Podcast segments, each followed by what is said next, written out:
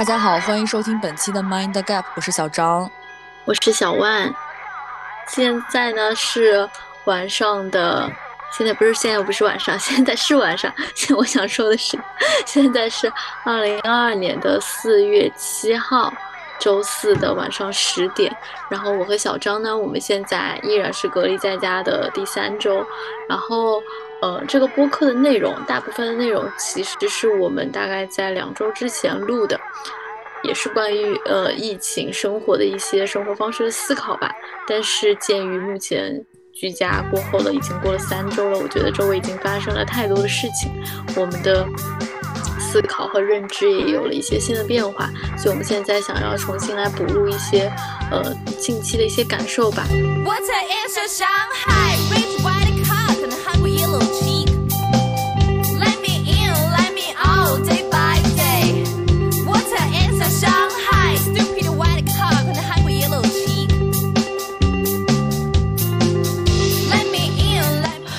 对，如小万刚才所说的那样，我们上一期节目录制的时候，我跟小万就是至少还能够坐在一起面对面的录节目。但是到了这个节目要发布的这一天，真的，哎，我现在就是有一个感叹，就是觉得我们播客这个改成双周更之双周更新之后，我们的这个呃发播客的速度根本赶不上这个局势的变化，你觉不觉得？就真的好夸，真的好夸张。我们上一周就是觉得说，哇，上一周都已经那么崩溃了，就是已经因为居家办公产生了很多焦虑和思考了。但是没有想到，那个浦西从一月呃从四月一号开始就是要关五天，但其实严格意义上来讲，本来是要关到四月五号嘛。现在已经四月七号了，我跟小万两个人还是不仅没有一点点解封的迹象，反而就是我觉得解封这个日期好像离我们越来越远了，对吧？嗯，对，就是，呃，在这每天当中吧，感觉每天身边和网上、网络上都有魔幻的事情在上演着，就让你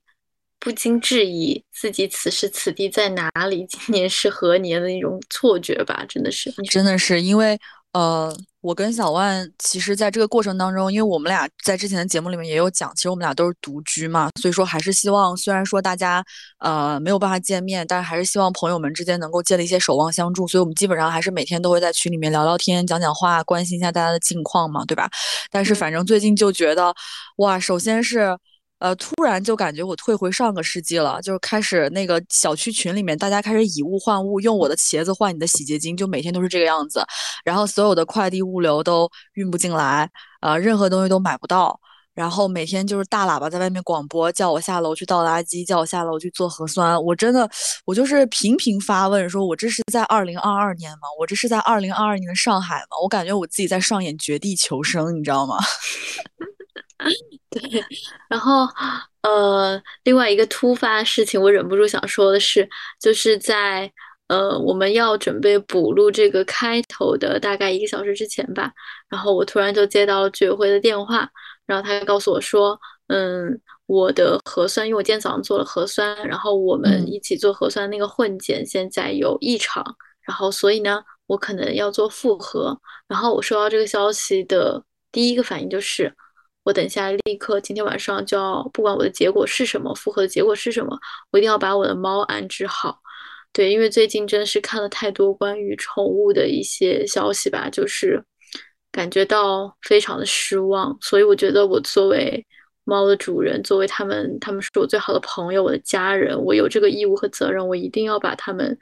出，就是安放好，不管我之后。是不是要要不要去隔离啊之类的吧？对，这是我第一个想法。然后我的第二个想法就是，我立刻就把酒打开。我说靠，我那些酒本来想省着喝的，因为不知道要关多久，我今天晚上就要把它喝完。真的就是脑子里就只有这些末日想法。嗯。真的，你知道那天我跟你不是还发生了一个对话吗？就是晚上，好像就是因因呃，因为我们本周其实也是我们要录下一期播客的时间嘛。然后我跟小万录完播客之后，在线上录完之后，我们就在那个微信上面聊天，就说好饿。然后我我就跟你说，我说我今天晚上好想吃螺蛳粉，但是我不敢，因为我只剩最后一包了。然后因为螺蛳粉它又比较容易储储藏嘛，所以它有可能会在最后救我一命。所以我忍了好多天，我都不敢吃那包。螺蛳粉，然后后来你说你也是，然后你说了一句 “操，太他妈惨了”，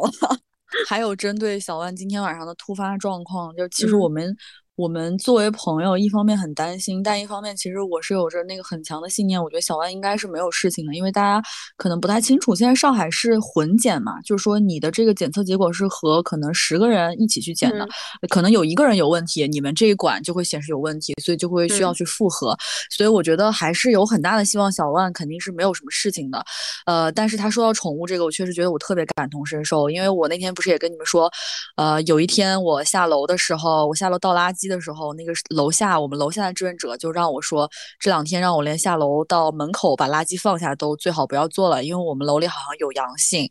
我嗯当时就是腿一软，你知道吗？我然后我第一个想法就是。我就说天呐，福子就是我的猫嘛。我说福子不会在我离开之后就是被当街处死吧？我就觉得哇，虽然说我我我当时这个想法完全是那种很慌张的下意识的想法，但我真的觉得，反正最近也是确实是出现了很多令人遗憾的事情，就是每天看到就是新闻。就是反正就是哎，我觉得我们状态都不太好吧，心理状态上，觉得每天都有很多不好的事情发生，哎，所以就是我觉得整个人的心理状态也是处于在一种可能比较未知、比较没有安全感的状态吧。我觉得这是我们嗯这一周的一个、一个一个更大的改变吧。然后刚才我们也说了，这期节目其实是我们在两周前录的嘛。然后那个时候我跟小万刚刚开始呃居家办公。呃，然后也是上海可能刚刚出现一点苗头，有一些谣言说有可能会封城，但我们当时还是抱着相对乐观的这个状态，觉得说可能也不会发生这样的事情。所以，哎，现在回听我们本期播客的这个正文内容的时候，还是觉得我们在一种比较调侃、比较诙谐的状态下在讲这件事情。但是现在其实我们俩心境也发生了很多变化，对不对？是的，就是呃，因为录就是刚刚小张讲的嘛，我们在录上一期，呃，不是在录上一期，在录这期播客的时候，因为是疫情，就是上海的疫情可能刚刚开始，虽然已经陆陆续续出现了一些封楼啊什么的隔离的情况，但是我觉得我们在录那期播客的时候，大部分的心境可能还是抱着一个这个疫情可能在短时间内就会得到控制，那我们居家可能也是是一个暂时的状态，所以我们更着眼于放大自己内心的感受吧。但是之所以目前我们想要来补录这期开头，也是呃，我个人是觉得就是这个疫情现在看起来往一个不可控的方向发展，但是这个不可控的背后到底是嗯。就是这个不可控到底是为什么不可控呢？就是有有太多不可说的东西了。那我觉得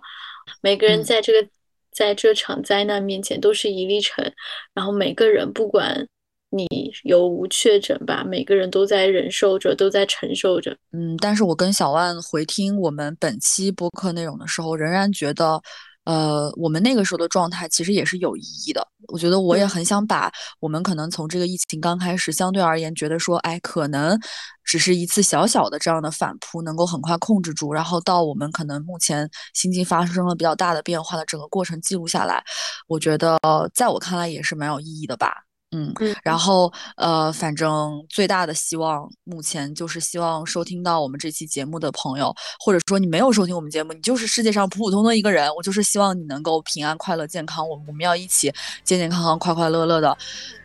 哎，我觉得说快快乐乐，我都觉得已经不快乐了，对吧？但是就是希望大家能够一起呃健健康康的活到夏天吧，就是能一起迎来今年的夏天，对。实我们在想说，因为上一周开始，我跟小万都开始居家办公嘛，因为本次上海的疫情还真的挺严重的。因为其实刚刚疫情爆发的时候，我还不在上海嘛，但是那个时候我记得是阮岩好像在我们群里面说吧，他说他感觉从有疫情开始，上海从来没有像这这次这么严重过，所以说。我们其实也是上一周那个在家办公，然后也经历了很多魔幻的时刻，所以说本期其实就想跟大家分享一下上周我们关于这个，唉，在现在这个疫情时代生活的一点点小的思考吧。嗯，我发现我本人就是意识到本次疫情真的很严重的时候，其实不是说可能当时上海第一例爆出来的时候，因为第一例爆出来就是我对面那个小区嘛，嗯，但是你知道上海一直不是。就是鼓吹那个疫对精准防疫。上次你们家附近那个不是全上海的中风险区只有那个奶茶店，就那个奶二十平嘛嗯，就大家本来还以以此为傲，然后我这次也觉得我很放心，就没嗯关系。结果，呃，那段时间我就，但是也确实是那段时间好像还好，就只封了我对面那个小区，然后我们周边的其实都没有什么关系嘛。但是我有一天突然意识到这件事情真的很严重，是因为我有一天那个健身完，我不骑车路过那个静安嘉里中心，就静安寺地铁站那那一站精品附近那个地方嘛。我我都惊了，你知道吗？我从来没有见过那儿有那么多的人，就我觉得我简直像目睹了一场人口大迁徙，就是每个路口都是警察和辅警，然后就路口站满了就是那种推着大行李箱的年轻人嘛，因为那边就是办公楼、写字楼特别多嘛，所以我猜想大家有可能是刚刚。被从那个隔离的那个写字楼里放出来，或者是他们被单位通知要留在那个地方，然后他们推着行李箱正要进去。我当时就觉得好夸张啊！然后我我我记得我回来之后还在我们那个群里面是讲这件事情了嘛？嗯，对。你说到这个，我突然想到，因为那边那个前期不是被封了，都是什么嘉里中心、瑞欧那些写字楼嘛，嗯，然后蛮多甲方都在那边工作的，然后突然想到，就是我公司同事，就是他们好多都是呃，就是服务 support 这群甲方的。当时我同事就说，因为他们几乎其实每天都要去那栋楼，但刚好那几天可能就跟疫情错开了吧，就没去。然后我有个同事，他就跟我说，他说他还好他没有去，去的话他就要跟那些甲方就住在一起了，就那那几天不是那个。瑞欧的人们都睡在那个停车场嘛，因为睡不下。他说，如果他住在里面的话，他就只能每天晚上起来给他们盖被子。我当时觉得他好惨，还好他没有去。那真的是工作的人不容易，真的工作人不容易。然后我跟小万上一周也可以说过得非常不容易。就虽然说小万没有，就你的小区没有封嘛，然后我的小区还算是封了两三天。但是我们上一周在居家办公里面产生了很多新的迷思，我觉得小万可以先讲一下你的这个，就是状态是吧？居家办公的生活，就最近这段时间疫情给你造成了怎样的一种生活状态？好。我就我简要来概括一下我上周的一个一整个就是居家状态的话，我觉得用一个关键词来形容的话就是 tough。然后我觉得自己过得就真的是非常的糟糕，就暗无天日、昏头胀胀脑。然后我期间真的是忍不住就是崩溃大哭。但是我也知道，其实我这个糟糕的状态就是根本原因，其实是在我自己。就是我觉得我我自己一个人在家，我仿佛失去了对自己的生活、对自己的嗯。整个情绪的一个管理能力，所以我感觉到就对自己很失望。我觉得你这个还可以，你把原因归在自己身上，因为你知道网上有一条就是很有名的段子嘛，大家都说那个今后我人生再发生任何事情，我都会把它怪在 疫情身上，我本人将不再有错。我觉得你可以怪疫情，没关系。对，我知道，我深知是我自己的问题，就在于就是我其实就除开疫情来说，就是这种。独居在家，然后过的就是整个人就是昼夜颠颠倒，然后生活作息不规律状态已经不只是一两次了，只不过因为最近这个时机吧，这个比较敏感的时机，就是加速放大了我这个状态。其实我觉得我大概猜到了，就是我觉得从你回我信息的频率，我猜猜到了一二吧。就我觉得我现在甚至已经发展到，就是即便你没有拖延，你可能五分钟之内你就回复了我的消息，但是我甚至能发展到，就是我能通过你回的消息判断出你的状态，你知道吗？就。我有时候明显能感觉你特别的勉强，就是，就是明显我感觉你已经被 你已经到了那种你知道，如果你再不回我消息，我一定会被你激怒，我就不行了的那种程度才回的我，就是。我记得以前我们俩不都是说我们在就是老老是在播客里面讲说我们俩都不太爱回消息嘛？但我现在发现你比我夸张的多哎，就是就是你你每次你消失的时间里，我数度觉得这个节目要没了，你知道吗？就但我怕你崩溃，我从来不 push 你，你知道吧？所以就是话说回来，我觉得你上周这个状态吧，嗯，如果你不告诉我，我也猜到了七八分。我觉得从嗯回不回消失这一点来说。我也觉得我自己做的挺不好的，此刻就是忍不住向你道歉。就是我我自己也知道，就是我们俩之前都表达过我们不爱回消息这一点嘛。但我我真的觉得这一点就是跟心理状态有很大关系。就你现在就是自自身的一个状态，然后我明显觉得你。你比我在这方面最近好像过得好得多，心情好。不不，我跟你说是这样子，我就发现我跟你的差别在于，嗯，你是那种无差别不回，就是那种你要不回你就都不回，你就从世界上消失那种。但我是属于我真的是那种碰到不太熟的人，嗯，或者是那种一般吧，就一般朋友那种，可能我就是觉得我不太知道怎么回，我可能就会拖着。嗯，另外一种情况就可能是一个我觉得挺重要的人，我想认真想。完了，你这么说，我更 更愧疚。但是，但是我觉得对你啊，对宋静，对黄璐，我就是属于那种，就如果说我这会儿觉得我不想回，我可能会直接告诉你，我说我现在好他妈烦，我现在就不想说话，就到时候再说吧，就可能会这样，但我不会不回，因为我觉得我在你们这儿没有没有压力。嗯，但你就是我感觉我也不敢再给你多一点点压力，我怕你整个崩溃，你知道吗？就大概能听出来我的心里。心里有多么脆弱了吧？对，但是我觉得没关系，因为其实从做 Mind Gap 开始起来，我们不就是说，就是我发现，就是我们最开始做这档节目的时候，本来是说我们两个人可能哎，经常有一些可能很脆弱的时刻呀，其实想把这个节目作为一个出口，也想说找一些世界上跟我们世界上我好多人听我的节目，就和我们有共鸣的人嘛，对。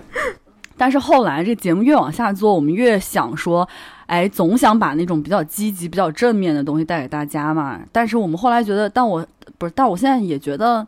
就没关系啊，就你讲一讲，对吧？答疑解惑。我觉得疫情之下，真的就是人人自危，很多人我觉得都是心理层面上会出现很多的问题跟焦虑吧。所以我觉得，我觉得这期你能把它说出来，能讲一讲也蛮好的。嗯，谢谢张医生。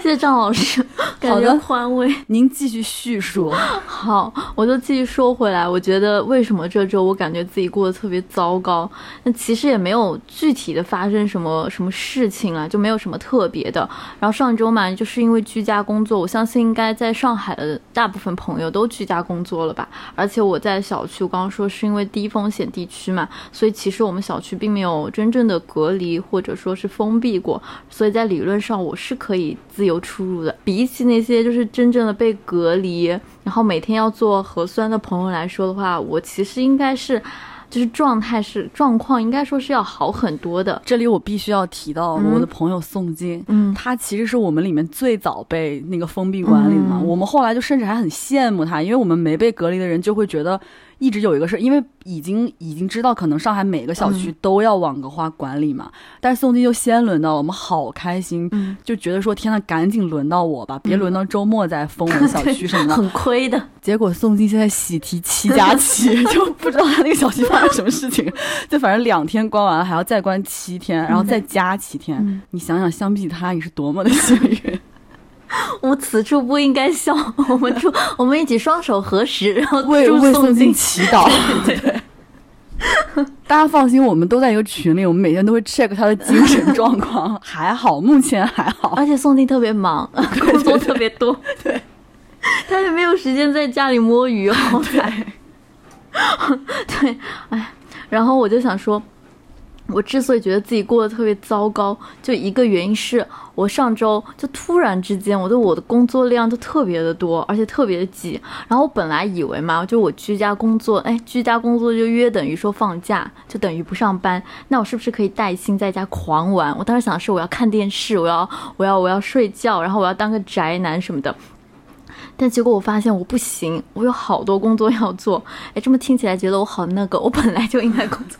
但是我真的就觉得打的我一个措手不及，我就接受不了。然后我另外一个朋友就大兴嘛，然后他每天就是没什么事，然后他每天都叫我去滨江滑滑板，我每天都答应他，结果我每天都没有去成。来这里画个重点，这就是上海人民的疫情生活，还要去滨江滑滑板。就大家不是还拍那个在安福路，就就之前还没有网格化管理之前，但疫情就已经很严重的时候，大家还每天在那喝咖啡，每天都站在外面。然后我就觉得说。我真的是，我就那么多工作，但是呢，我并没有因此而合理化的就是分配我自己的生活和工作的时间，就完全没有。我每天大概就是工作到深夜，就是凌晨两三点钟，有一天就超级夸张，就大概到五点多吧。然后第二天我就必然的就是不可能早起，怎么起得来呢？然后我都中午才起来，然后留给我的工作时间又不多了，然后我又开始工作，就周而复始。就起床是中午，然后立刻打开电脑在沙发上工作，然后工作到晚上，然后最后我就如此的恶性循环下去，我整个人就觉得我的状态就是越来越不好了。就所以这件事情听下来确实怪不到疫情身上，对吧？就像我还是之前我在节目里面提过，就我爸说的那句话，就是这个世界上只有一个人真心害我，嗯那个人就是我，就是你本人。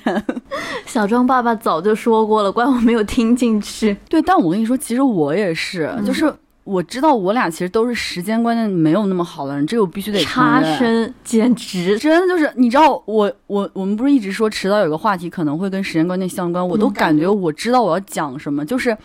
你知道，经常我跟朋友约一个地方嘛，嗯然后提前半个小时，嗯我就觉得哎呀还有好多时间，我就跟他讲说，我说哎呀，要不我现在就出门吧，我早点到也没关系。然后我朋友跟我说你还没出门呢，就是我觉得我完全能早到。对我完全不是别的原因，就是我时间观念很差，你知道吗？嗯所以说我上一周居家办公的时候，虽然说我工作没有你那么多上一周，但是我就也是我比我平时要去上班的时候睡得还晚，就每天搞到四五点钟，我妈听到这样会打天哪，死原来你也四五点没睡。对，然后你知道。你知道，可能又要说到我可能到了一定的岁数，就莫名其妙会给自己施加一些，就你在家没事儿瞎想的时候，你会有一些那种育儿压力，你知道吗？就是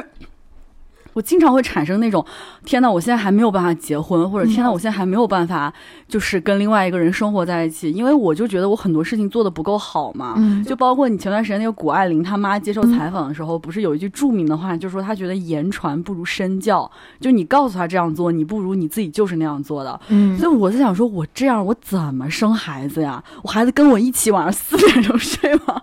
我我无法原谅自己，你知道吗？我就觉得说，天呐，就我能不能好了？就我天天跟我孩子说，宝宝你要九点钟睡觉然后妈在那边玩手机，玩到四点钟。我怎么结婚？我不配结婚。我觉得我别别这样，别压力太大。你知道你现在是有 Apple Watch，它可以报时。当晚上十一点的时候，你一看，哎，要到睡觉时间了，会吗？嗯不太会，但是我也觉得我确实最近在为 Apple Watch 就是 PUA，就很紧张，每天一定必须得达成这个目标。我觉得就是我也差不多，然后我每天都睡得特别晚，然后关键是我在就是居家就差不多一周时间吧，就期间我也没有什么娱乐活动，我都没有看电视。我也没有，我几乎就去过两次咖啡馆吧，然后就没有做其他什么事情了，因为我内心就特别焦灼，我就觉得我我不配。就是虽然现在外面天气很好，我有也有挺多想看的，但我就觉得我现在不配做这些事情，我得赶紧把我的工作做完。就一边就是焦灼着，一边又做的就是效率很低。我真的就是这段时间，我只会在可能工作的间隙的时候，就刷下那种短视频，稍微休息一下。然后我就感觉说，就觉得短视频真的是太好了。就虽然我平时也很爱刷嘛，但是我就这个时间，我就觉得我找到了就是短视频诞生的理由，就是。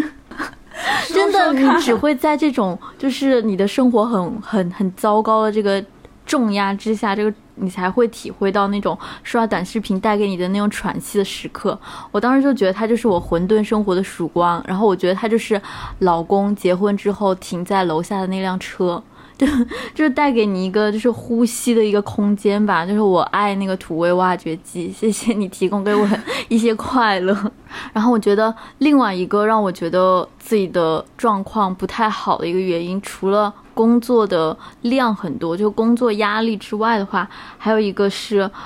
我似乎发现，也不是似乎发现，我就是发现，我是一个不太能够把自己照顾得很好的人，就是因为这段时间疫情嘛，然后大家都在陆陆续续的，就是小区的隔离啊、封闭什么的，然后很多餐厅都差不多暂停营业了嘛，然后大家都说要囤点吃的，要就是在家里放一点什么吃的喝的，以备不时之需嘛。然后我也想说，那我是不是也要在盒马上买一点什么？但是我就发现，我打开盒马，我完全不知道我要买什么。嗯，就是我也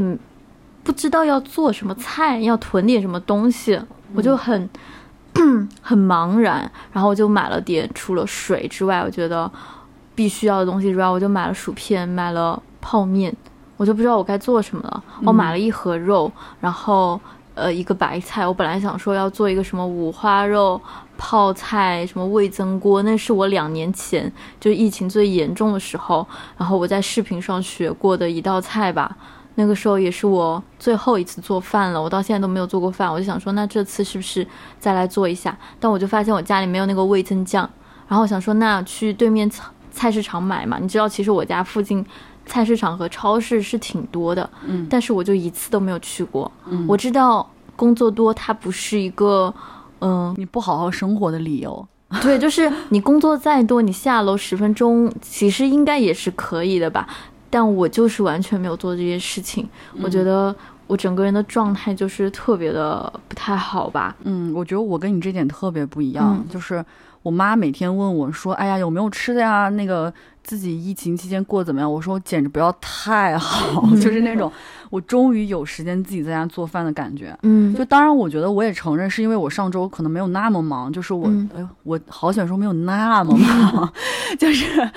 就是因为我上周工作量就是正常嘛，就可能工作时间工作，然后其他时间就是可以自己支配的嘛。嗯然后我就是真的，我从第一天开始我就做那个羊肚菌腊肠焖饭，然后到昨天我就开始炖鸡汤了，就是就我甚至觉得就是做饭可以。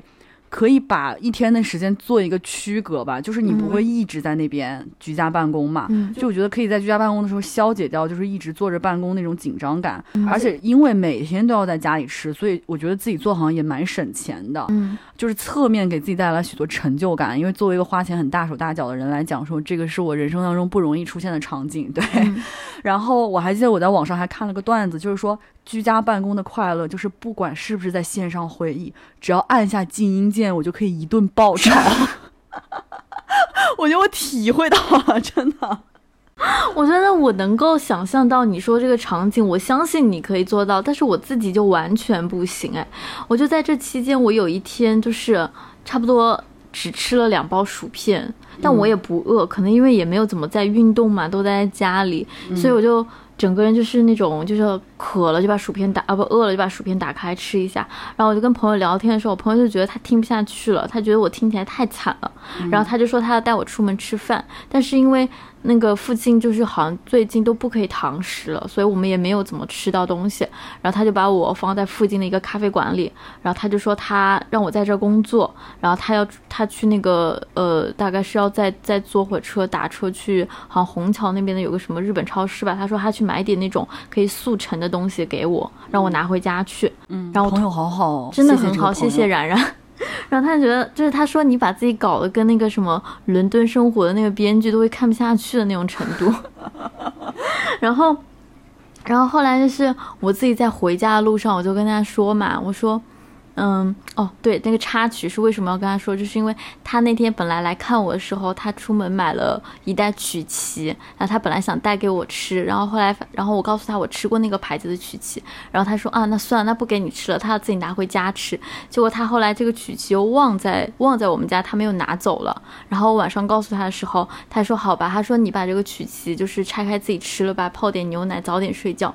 我当时就觉得我要哭了，可能又因为我正在听那个陈珊妮的那个什么漫天纷飞的银杏森林吧来来，播放一下，播放一下。然后里面有一句话就是听起来有点矫情，就是我还没成为那个更好的自己。然后我就觉得我真的要哭了，我就跟他说我此刻好想落泪。然后，然后然然就回复我说，他说没有，我觉得你就是太饿了，你没吃饱。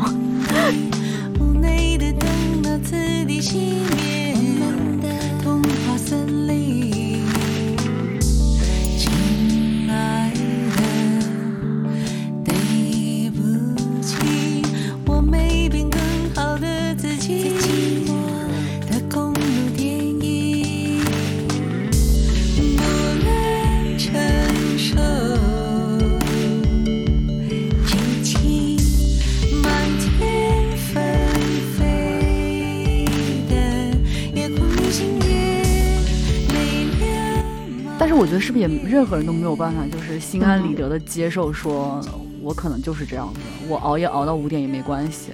就是我数度劝慰自己。我记得还在我们之前录那个秋天那一期的时候，我写给你的信里面，就我数度觉得，我希望你也希望自己能够成为那个，即便就是今天过得不顺利一点，但是我也不要自我厌恶，我能够顺利。成长也不要顺理成章，就是能够更更接受自己的一、一个人吧。但我一发现，就是我还没有做到。就是我当发现自己的状态或自己这一段时间都过得比较糟糕的时候，我还是会产生一种一种失败感吧。我觉得当下我当时想哭，就是有一点点这种感觉。我其实听下来觉得也很正常吧，嗯但是我觉得你也可以稍微放轻松点，因为我听下来，我还是我不觉得是你像你自己说的，你人本身有什么嗯问题，就我觉得你不要太自责。嗯我觉得听下来还是觉得是很多生活事件最近在堆叠嘛，然后嗯造成你的状态有问题，是阶段性的。因为反正我此处必须要为你证明，我觉得你并不是一个不会。不会生活，或者说没有办法真的把自己生活打理的很好的人，因为我记得那个时候在伦敦的时候，我状态很不好，我去找你，嗯。你还经常给我做吃的，而且而且我当时觉得你真是一个巧手，就是那种 我吗？对，就是那种现在说我不是李雪你不会说是那种，你不会像李雪莹，就我们另外一个朋友，我们一个非常可爱的新疆朋友，嗯。然后他妈妈和他都是那种特别会做各种面食，手工面点，就我觉得怎么可能自己在家对，就是那种你在店里面才能看到那种有花样的那那种嘛。就嗯你不是那种，但是你也很会买，就你那时候经常去日本超市买那种。可能自己回来稍微加工一点，但就能吃那种。对我一般都买这种你怎么会知道那么多这种东西？你还给我煮咖喱什么的？我觉得嗯你并不是说你没有办法处理好自己的生活嘛，所以我觉得是阶段性的。然后我觉得最明显的例子就是我自己，其实对疫情刚爆发时候的自己，和我这一次可能也是上海疫情最严重这次，我被隔离在家里面，甚至我还自己在家里面过了一个生日，对，史上最祝小惨张生日日快乐！对，谢谢谢谢。昨天哎，前天昨昨天昨天对对对，但。是但是但但是，其实我发现我心理状态很不同。就是这么说吧，就是疫情刚爆发的时候，那个时候我在海南，一九年底二零年初的时候，因为我们家那年是打算带我外婆到海南去去一个温暖的地方过个年嘛。结果在路上的时候就知道疫情爆发了，然后我知道的可能可能还早一点点，因为我的。姨妈是广东那边呼吸内科的一个主任，所以她这种消息她是非常快就知道，然后她也很快就知道这件事情严重性，她早就提醒过我。但是谁也没有想到就发生了这么大的事情，然后到现在我觉得大家生活都被改变了吧。嗯，然后那个时候我记得我当时跟我爸妈，然后跟我外婆，我们在海南我们那个房子里面。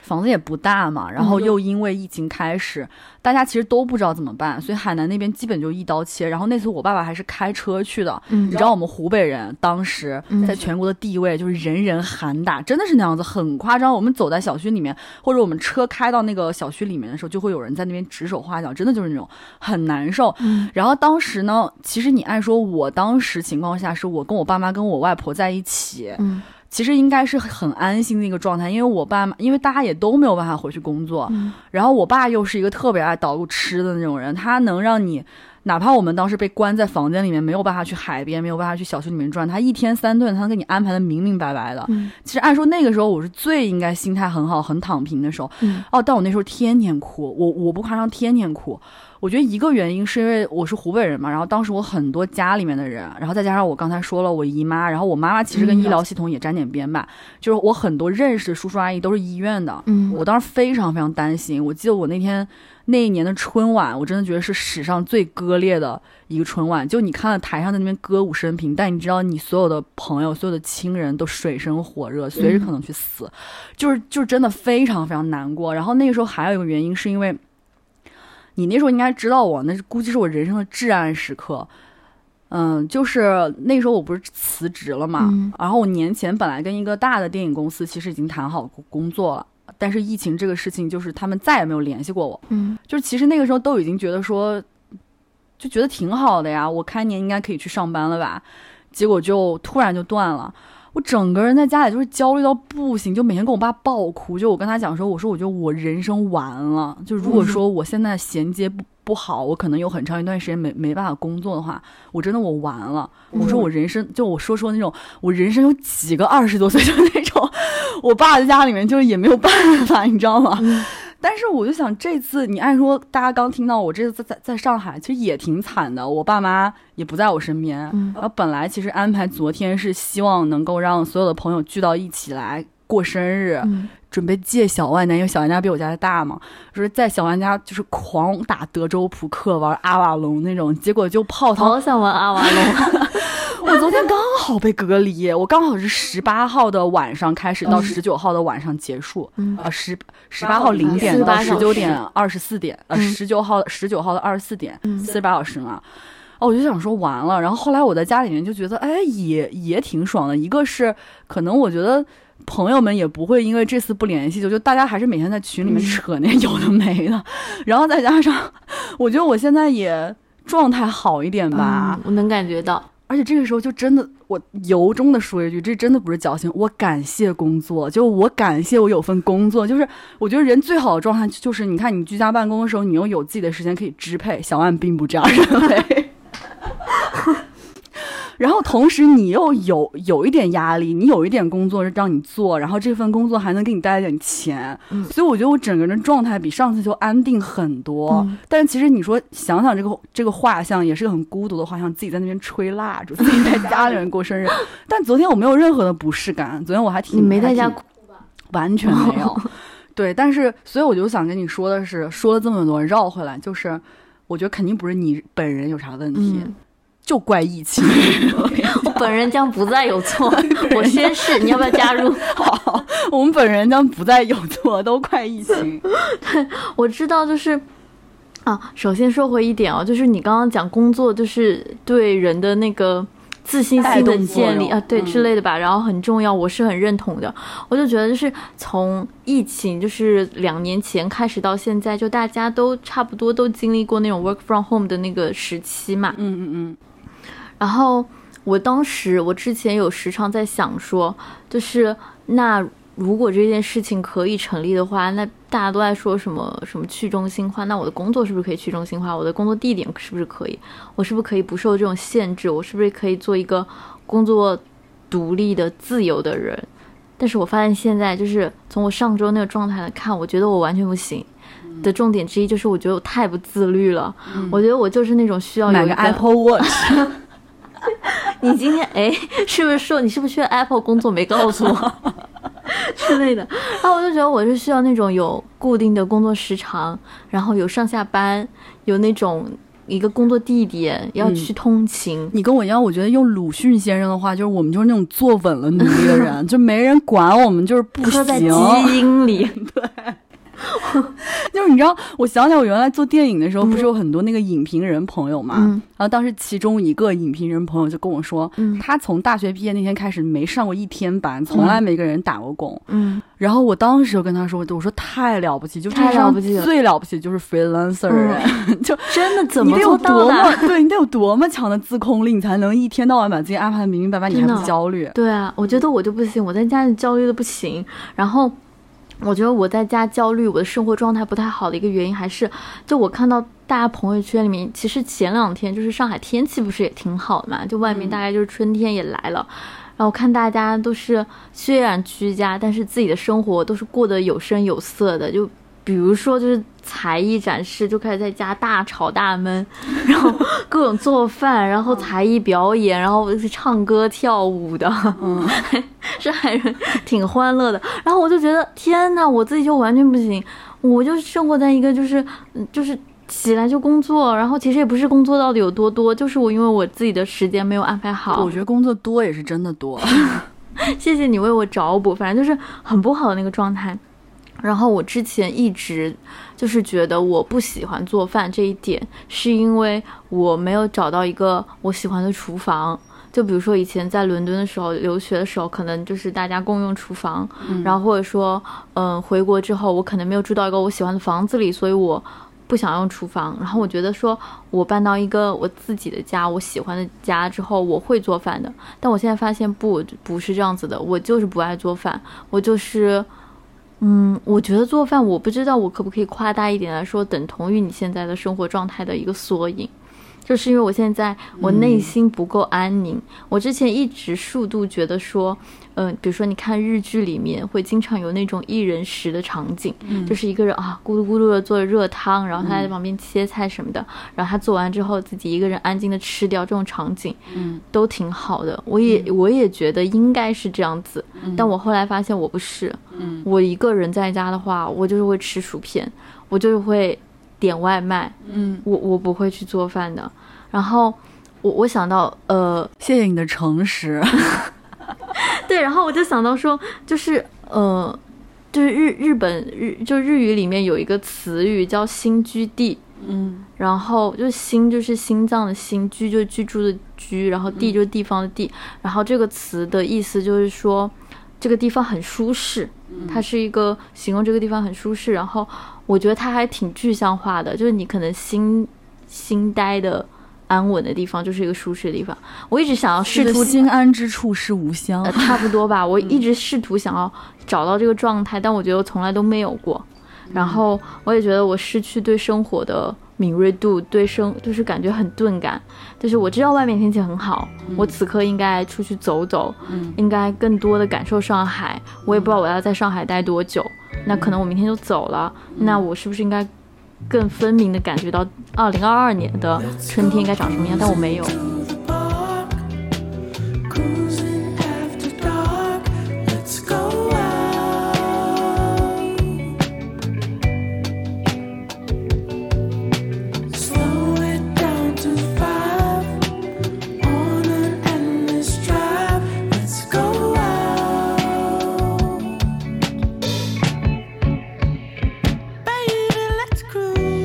还有一次是，就那天晚上是我差不多工作到七点多了吧，就是工作结，就是还没有结束，但是我觉得不行，我必须得出门了，我太闷了。然后我就那时候差不多又工作了一会儿，到九点多，然后我就呃下楼走一圈，我说我随便在附近走走，然后我就绕到我们家附近的一个路口的一个呃简餐和可以卖咖啡的地方嘛，然后发现九点多的时候它竟然还开着。并且门口好热闹，就它门口是那种就是有台阶可以坐的地方嘛，然后发现门口就坐满了可以聊天的人，可以就是大家在那边聊天，不是可以聊天的人在就在那边聊天，然后在那边遛狗，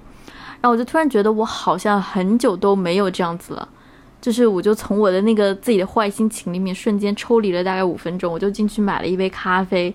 然后我就又绕着我附近吧，我家附近又走了两圈，走了差不多两个小时，然后再回家。然后我就突然想到说，就又想到那个网上最近不是有个段子嘛，就说上海人真的好爱喝咖啡啊，就是好像有个小区就是隔离了，中途放放出来大概两三个小时，让大家去买一些储备物资的时候，大家就疯狂往超市跑，然后其中有一个人就边跑边喊：“我要买咖啡。” 我要喝咖啡，我觉得我完全能够体会他的心情。哎，我觉得这这真的是真实存在的。嗯，那天晚上就是很多人在那边买咖啡。我觉得你说到这个咖啡，我还嗯有一个就基于我自己生活体验的分享，也真的是绝了。上海真有你的，就是你知道，因为疫情开始，对我要讲的这个场景是健身房啊，嗯就是。因为我的健身房从三月八号开开始，然后就好几家店，好好几家我的健身房的分店，就因为疫情陆陆续续就通知我们说要关了嘛。嗯然后我和我的朋友黄璐呢，从三月十号开始，基本上是就封一家，我们可能就去下一家的这样一个状态，嗯 就真的每天在打游击战 感觉对。然后我记得非常清楚，三月十五号的时候，就是浦西这边，因为我我们都住在浦西嘛，嗯然后浦西的最后那一家，就南京西路那家分店还开着，嗯我记得那是个周 二。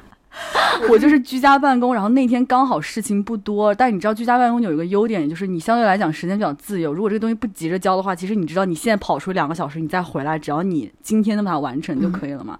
我就想去说，哎，我去练一个小时吧。然后我到那个健身房的时候是下午三点半钟，前台告诉我说他们刚刚收到那个徐汇区防疫办的那个消息，就是说这家店也要从今天下午五点钟开始就要关店了。我当时立刻给黄璐发消息，我说快来，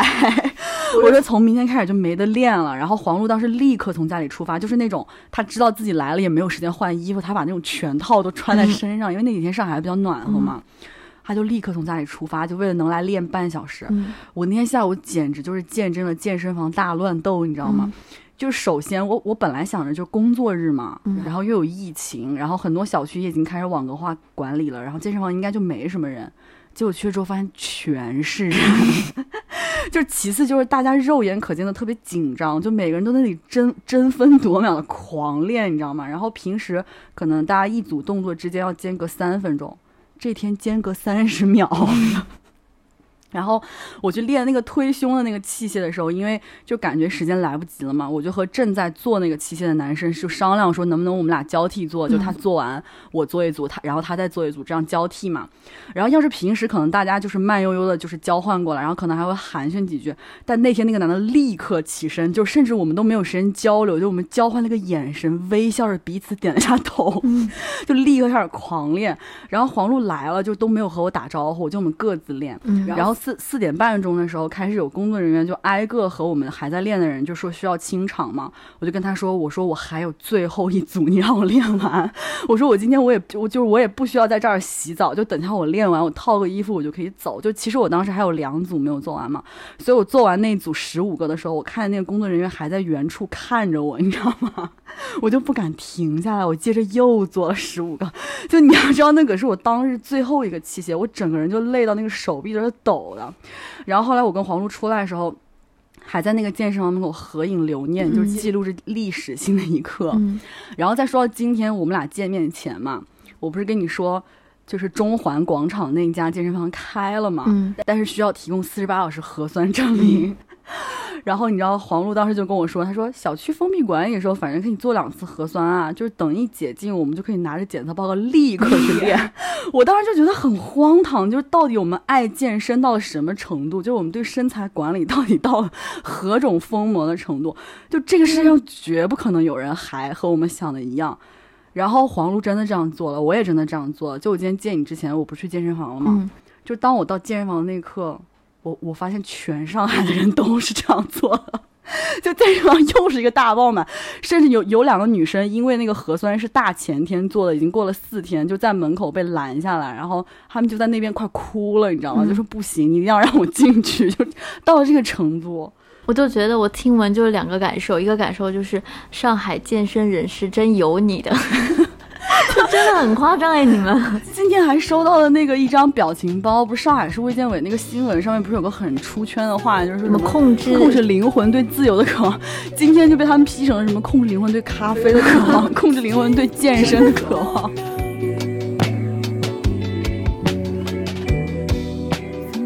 想起来，我那个同事丁丁，他也是前同事丁丁，就是因为我不是这周过生日嘛，但是因为这周其实我的好朋友三轮这周也也过生日，嗯本来我们俩是想十八号办一个，然后十九号在我这儿再玩儿。嗯别说了，都是泪。就是三轮其实是三月十六号过生日嘛，他过生日当天他在隔离，我过生日当天 我在隔离。就我们前期一顿策划，结果最后被疫情 策划的明明白白的。对，然后就是因为我本来计划这周可能周末排的就比较满嘛，因为跟三轮那边还要过他的生日，然后还有我的朋友这边要过生日什么的。然后我我就想说，那我就前一周的周末就是请我的前同事吃个饭，因为我觉得也挺感谢大家的吧。然后就是。去年他们还老帮我喂猫什么的，然后我就邀请丁丁的时候，丁丁就跟我说，他说，嗯，我能线上参加吗？他说我真的很想参加，你们跟我打视频吗？我说怎么呢？他说你知道我特别怕我要出什么状况，我家两只猫怎么办？谁会喂它们？然后当然后来我请同事吃饭这个事儿也没能成成型嘛，就是因为其实到了那一天的时候，我们发现疫情已经很严重了，就是我们基本上这两周所有活动都取消了，嗯。对，我觉得这个就是这个问题，就是也也不会展开多说，但是就是嗯，反正关于猫狗这这个问题，就是在无奈的对，就嗯在疫情的当下，每一个养宠物的人应该都能够会同理感受到吧，嗯。Cruising to the park, cruising after dark. Let's go out. 展开说说上周除了你刚刚提到的那些你的疫情生活外的话，你还有什么别的一些感悟是对吧？其实也没有，我就是刚才其实接着你的说，我基本上把我上周这个生活状态也做一些呈现吧，就是做饭啊、晚睡啊 什么的，健身什么的。对，但是我就想到，呃，因为刚才我们其实，在录之前，小万有问我，嗯那你那么晚睡，你都在干嘛呢？其实这个问题我们经常互相问对方，就是听闻对方那么这么晚睡在干嘛，然后我就是发现我就是好像也没干什么，对吧？我们的答案永远是这样，就没干什么。天呐，有没有点长进？然后你必须说一件你做了什么。那我就是每天就熬夜看电影，我真的是熬夜看电影，嗯那就是也算可以。就是我一周里面用工作完的时间就看完了。我这周看了那个蜘蛛侠最新的那个，嗯就是荷兰弟的那个版本的蜘蛛侠那个英雄无归，因为国内不是不会上映了嘛。嗯然后我觉得，因为很多人骂嘛，但是我觉得我还是就是吃这个情怀的，就是因为它里面三代蜘蛛侠合体了嘛，嗯看得我特别感动，在家里嗷嗷哭，你知道吗？然后还看了那个陀螺的新片，那个《玉面情魔》，嗯然后还看了那个雷德利·斯科特的新的那个《古驰家族》，就是 Lady Gaga 演的那个。嗯，反正我这周就是业余时间我都在狂看，对。那你就是没有白熬夜，你还是做了一些但我跟你说，真的不行，真的不能熬夜，朋友们。如果你在听我的节目，答应我别熬夜，早点睡。我记得以前在英国的时候，楠姐就跟我说，她说你别再看那个什么护肤品了，你也不用买很贵贵的东西，你要是不睡觉，你往脸上敷钻石都没有用。我发现真的是这样。你还是说，嗯，大家可以听出来，我最近健身频率真的很高，对吧？然后我也觉得很欣喜的是，我前段时间疯狂健身，我感觉我已经手臂比之前要好看那么一点点了那个线条，但我整个人气色还是很差，就是因为我还好了，还好了，你没有很差。然后小万还跟我说，他说：“那你要注意了，你真的要多睡点，不然你你如果睡不好还去健身，你会猝死。对，这也是真的。你每天五点睡觉，然后第二天又去健身，很危险哎。所以我现在用 Apple Watch 监测我的睡眠，我好烦，我这期节目的观感好烦。但我跟你说，大家理解一下家，居的人，就是当你刚买了一个东西之后，你就会就就大概会有一到两个月，就是疯狂的使用。我倒要看看自己这个热乎劲儿能持续多久。今天是你爱上 Apple Watch 的第一天。他刚刚在我面前就疯狂演示那个解锁，就是可以解锁手机和那个，你知道，哎哎，哎你听我说，因为我是个白痴，然后他还跟我疯狂演示。就是你知道他解锁的时候，天呐，我觉得我们听众里面肯定有很多人都有 Apple Watch，大家应该觉得我就是个村儿炮，就没关系，你可以再跟我解释一遍，因为我就完全不懂。就是你知道它是可以解锁你的手机跟你的电脑的吗？它每次解锁你的电脑的时候，你的手臂会有那种反馈的那种震动，那它那个震动就是咔嚓的人，就像你拿钥匙把锁拧开，就那一下我就啊、你的心门被打开了，这 是封心所爱，但是钥匙没有完全呃门没有完全关上，只有一八五和 Apple Watch 可以打开 之类的。什么东西？好乱说的，对，但是你知道，我买完之后，我跟黄璐在那边讲嘛，因为黄璐也是个健身狂人，我就跟他讲说，我说你知不知道这样我们俩还能比拼那个健身数据？嗯然后黄璐就跟我说，他说他实在是太不会高科技了，他说他绝对回来他都不会用，他说他跟我的画像就是那种他老了之后连电脑都不知道怎么开，但我还在开汽车。你这驾驶在那个特斯拉在那个高速路上疯狂行驶，I hope so。对，然后我还有一个小观察，也不算小观察吧，就反正，嗯、对我的生活可能造成了一点点小影响，就是所有的夜店都关门了。就大影响，大影特影。你知道，因为我的前主管，我在夜店那一期的节目里面有提到嘛，你的定做卡座经理，就我的前主管，他就是一个那种夜店男孩儿、夜店王子，他就是门儿清，所有东西他都很清楚嘛。然后，因为他前段时间也也从我们前公司离职了，他就约我吃饭。我们出来吃饭的时候，当时还有我另外两个同同事嘛，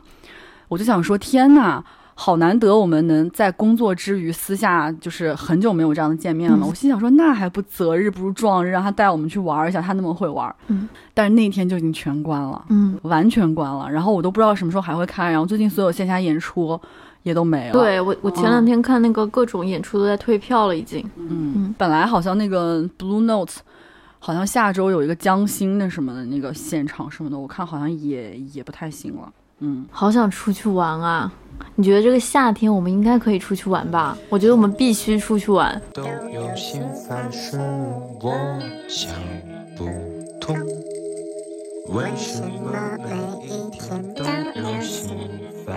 好了，就是虽然这期我觉得还挺多说笑的吧，但我觉得我们肯定不是想娱乐化疫情这件事情嘛，因为。